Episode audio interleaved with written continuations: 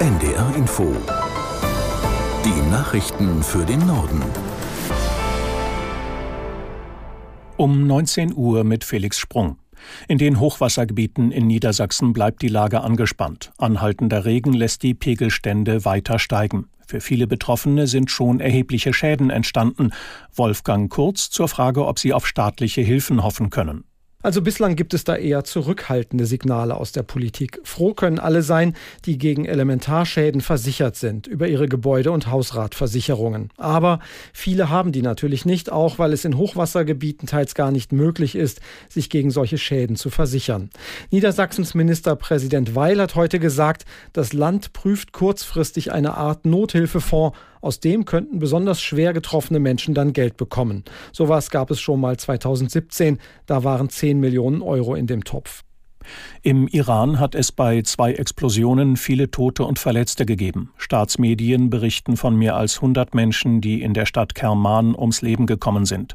Auf einem Friedhof hatten sich zahlreiche Menschen anlässlich des Todestages von General Soleimani versammelt. Er war heute vor vier Jahren im Irak durch einen US-Drohnenangriff getötet worden. Anhänger verehren ihn als Märtyrer. Über die Hintergründe der Explosionen heute ist noch nichts bekannt. Die Führung in Teheran stuft sie als Terrorakt ein.